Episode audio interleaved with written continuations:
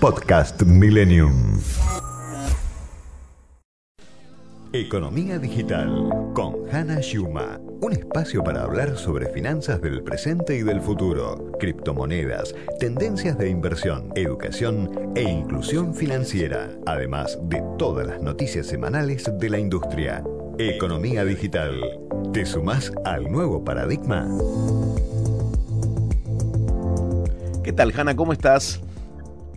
Hola Edu, buen día, ¿cómo te va? Muy bien, muy bien, muy bien. Eh, a ver, ¿de qué vamos a hablar? Eh, el otro día eh, me quedé pensando, y quizás puede ser un tema para, para desarrollar, viste que algunas generaciones no terminamos de conocer o de entender bien cuáles son los avances y, por dónde pasa ¿no? la noticia en, en algunos puntos de, de la tecnología. ¿Qué son los fan tokens? Bueno, muy bien. Si te dijera que Boca, yo no sé de qué cuadro sos, si te gusta el fútbol, ¿te gusta el fútbol? Me encanta el fútbol, soy hincha de Banfield.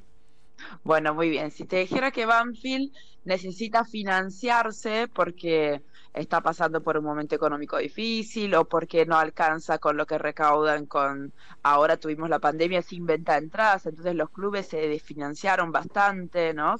una de sus principales actividades es la recaudación a través de la venta de entradas bueno, muy bien. Pasó lo mismo con todos los clubes grandes este, de las ligas europeas y acá en Argentina también está pasando que las fuentes de financiamiento durante la pandemia se hicieron un poco más difíciles. Entonces tuvieron que ponerse creativos los clubes de fútbol para buscar soluciones para recaudar un poco más, incluso para pagar, por ejemplo, el sueldo de algún pase de algún jugador que hayan contratado.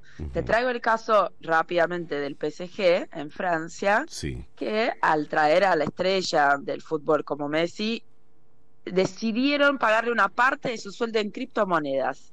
Así como lo escuchás, Messi cobra una parte de su salario que es bastante alto, por supuesto, en criptomonedas. Y eso fue una forma que el PSG consiguió eh, para financiar una parte importante de sus gastos, no solo el sueldo de Messi, sino algunos otros este, gastos que tiene como club.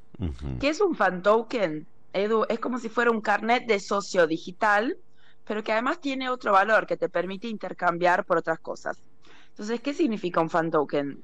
Es un derecho de acceso que uno compra, es como si fuera una criptomoneda del club que se va a vender en los mercados en donde normalmente se transaccionan las criptomonedas, es decir, en los exchanges, uno va a poder comprar el fan token acá en Argentina, ahora ya está disponible el de Independiente, el de la selección argentina, y la novedad es que ayer salió la noticia de que Boca Juniors está ya desarrollando su propio token para sus fans, sus hinchas. Y esto, perdona, Hanna, te interrumpo para preguntarte. Uno conoce la volatilidad de las criptomonedas, pero eh, estas cripto de, los clubes asociadas al fútbol hace que un club de acuerdo a, su rendimiento, a, si gana un torneo o no, eh, a su capacidad futbolística, que avance en un torneo, puede subir o bajar. Exactamente. Van a cotizar en los mercados en donde se intercambian las criptomonedas y las noticias o los estados contables o digamos la situación financiera del, club van a influir en la demanda por esos tokens y por supuesto van a mover el precio y va a ser muy interesante ver cómo además se genera un ingreso extra, un mercado paralelo para el club que también es el club va a tener sus propios tokens en su, en su administración, ¿no? Como va a tener su tesorería en tokens también. Sí, son criptomonedas volátiles, con la diferencia que el que decide la emisión de esos tokens es siempre el club. Entonces, la, digamos, el, el, la definición económica que se llaman los tokenomics, ¿no? que hay por detrás de cuánto se va a emitir y en cuánto tiempo, o sea, la política monetaria de ese token, la decide el club, ¿sí? Con el emisor de la tecnología, con el que le proporciona ese, ese carril.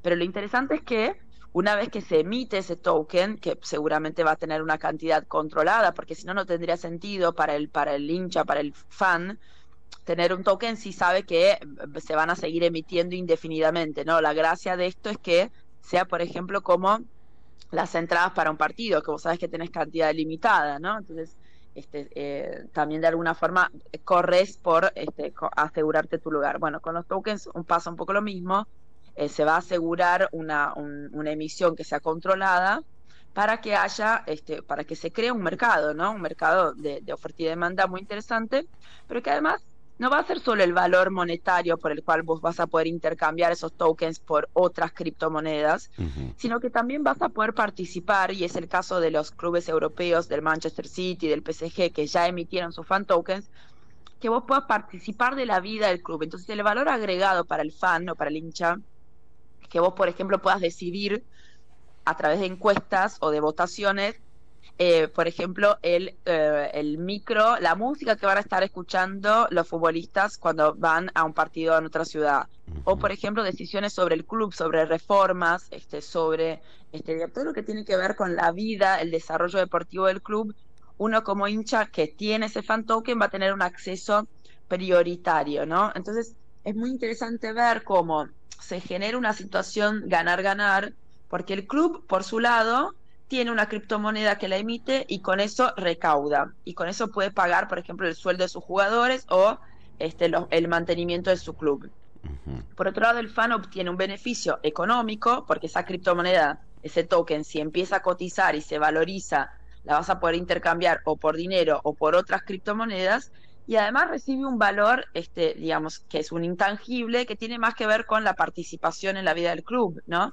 Eh, entonces es muy interesante, se genera un círculo virtuoso y estamos viendo cómo esa tendencia se disparó en Europa y en Argentina no nos vamos a quedar atrás.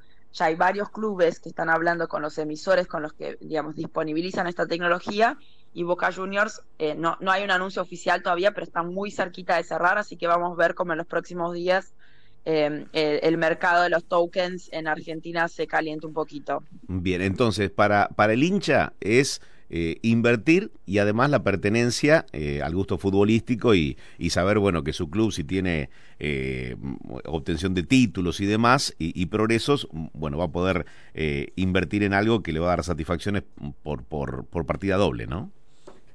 Absolutamente. Entonces, y además para el club, como decíamos, es una fuente de financiamiento extra que genera además eh, una situación con los socios y con los, y no solo socios, porque esto es abierto a la comunidad en general, eh, de más pertenencia, genera lo que en, inglés se llama el engagement, ¿no? Que es esta, esta, este sentimiento de pertenencia más fuerte por afuera de los que ya son socios del club. Entonces se expande un poco la, el posicionamiento del club este, en, en el mercado. Así que muy interesante. Estamos ansiosos por ver cómo va a funcionar eh, pronostican en Europa que esto va a ser, de acá a un par de años, absolutamente todos los clubes de fútbol que juegan en las primeras ligas van a tener su propio fan token. Así que esperemos que esa es una tendencia que vemos fuerte en el mercado.